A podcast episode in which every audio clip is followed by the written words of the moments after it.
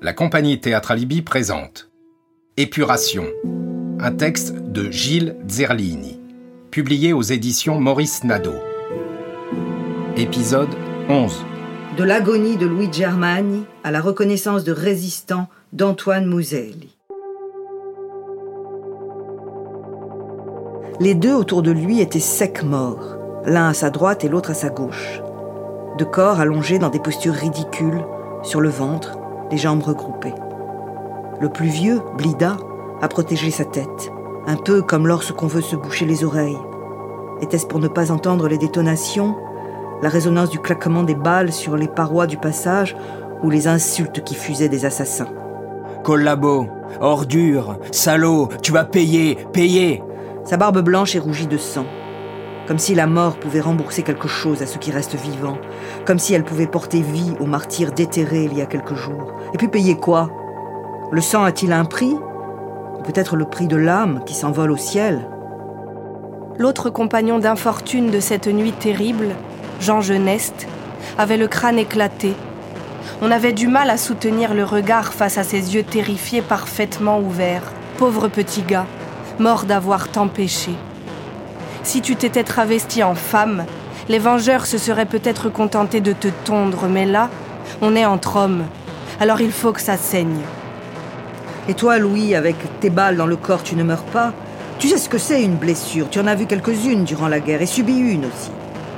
Tu respires difficilement, mais tu vis. Tu continues à vivre. Tu te traînes sur les mains jusqu'à la route supérieure. Tu es perclus de douleur sans pour autant qu'elle t'empêche de continuer à vivre. Tu mords ta main en rampant. Où en est la nuit? Veilleur, où en est la nuit?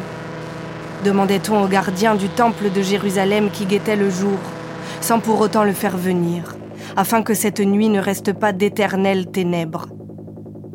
Quelques coqs déjà chantent dans les faubourgs. Voici que vient l'aube nouvelle. Doucement le jour se lève. L'aurore aux doigts de rose réchauffe tendrement la ville et les remparts. La cité se réveille. Louis atteint la route supérieure. Il s'est traîné jusque-là, enfin. Et des gens commencent à l'entourer, deux ou trois.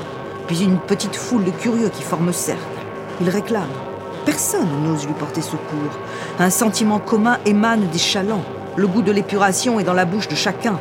La période est au jugement. Ça lui va bien. Il n'est pas mort par hasard, va Personne ne lui tend la main, ni ne lui offre le peu d'eau qu'il réclame. Quelques-uns le connaissent de vue, ils réclament dans les deux langues, ils jurent. Et vous Qu'auriez-vous fait? Moi, je ne sais pas. La pensée de la foule est sans doute dominante, alors on ne bouge pas. On a honte. On n'ose pas passer par-dessus le collectif, le bruissement de la mort, toute heureuse du sacrifice commun. Des ouvriers en bleu sur le chemin du travail, des femmes domestiques en blouse qui montent dans les belles villas du quartier au-dessus, des enfants tombés du lit, L'école n'a pas encore commencé en ce mois de septembre 44. Quelle étrange rentrée. Alors tu agonises comme ça, bêtement oserais-je dire, entouré par les hommes. Des parents sont venus en vitesse du pont du Las, alertés par la rumeur qui s'étale. Ils ont tué trois traîtres à la porte Sainte-Anne, des gens du quartier. Mais même eux ne bougent pas. Quelle vergogne. Tu fermes doucement les yeux, comme on s'endort au dernier matin après une nuit de veille.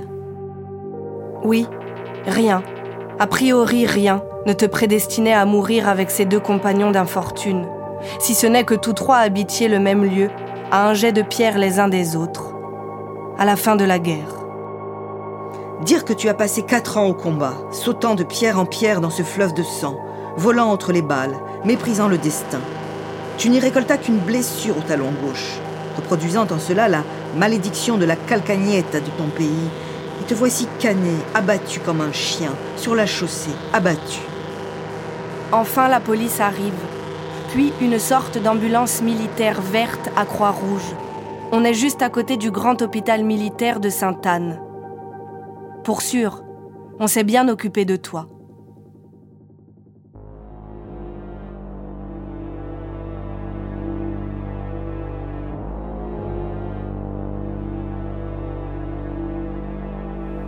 Te voici donc, Antoine, désormais transformé en assassin, fabricant d'une veuve et d'une grosse poignée d'orphelins. Tu semas le malheur, au présent d'abord, et puis pour plusieurs générations, dans une famille de ton voisinage. Chez les tiens, car au fond, i vicini.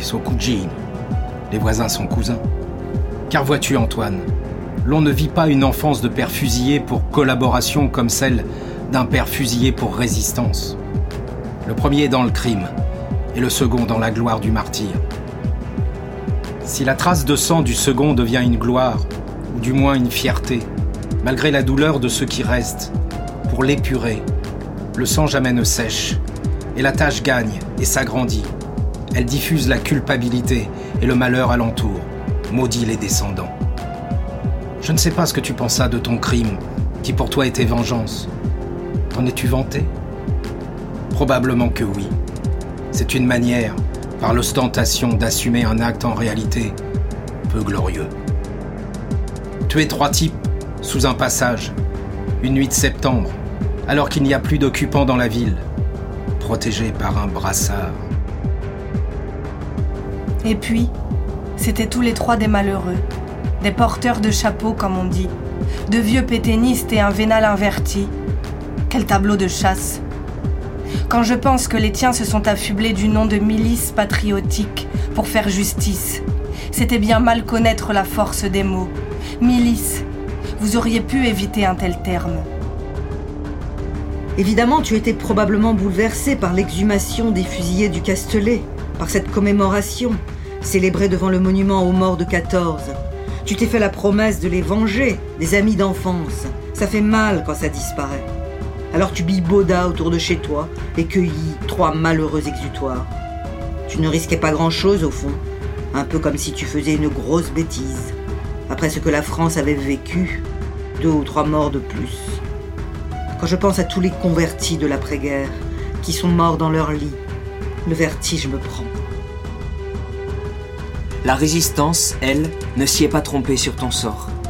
Le commandement demanda expressément à Antoine de quitter le mouvement. Le préfet provisoire, Raymond Aubrac, commissaire de la République dans la région et responsable de la justice d'épuration, avait été clair. L'épuration sauvage doit cesser. Les tribunaux fonctionnent désormais normalement. En plus, tu t'étais débrouillé pour récolter une blessure dans cette opération foireuse pour laquelle jamais tu n'eus de consigne officielle. Pas de quoi en être fier. C'est pas Stalingrad, c'est pas Kursk, ni même le Vercors. De là à qualifier cette nuit de colère d'acte de résistance. Mais bon, après tout, petit à petit, des amis t'ont convaincu. De ceux avec qui tu jouais au boule place d'Espagne et auprès desquels souvent tu te vantais de tes actes dans le quartier, de faire ta demande de combattant de la résistance intérieure. Toi, les papiers, c'est pas ton fort. Alors Martine te donna un coup de main. Oui, Martine, l'apprentie greffière de l'interrogatoire dans la salle de gymnastique de l'école communale. Devenue femme, elle a fait l'école d'assistante sociale. Alors, les papiers, ça, elle connaît.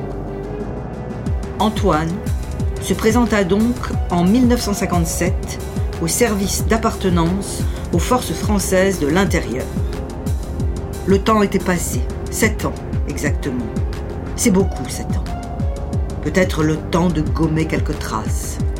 Il raconta sa guerre, mobilisé au 5e dépôt de l'arsenal de Toulon, le 17 juin 1940, le jour où Pétain demanda de cesser le combat. Était-ce ton premier acte de rébellion il quitta cette affectation pour rejoindre un chantier de jeunesse à Cavaillon en janvier de l'année suivante. Il déclara avoir participé au maquis de Sioux Blanc en juin 1944. Vrai? Pas vrai? Invérifiable. Enfin, il eut son certificat et probablement une petite pension pour combat et blessures en service commandé.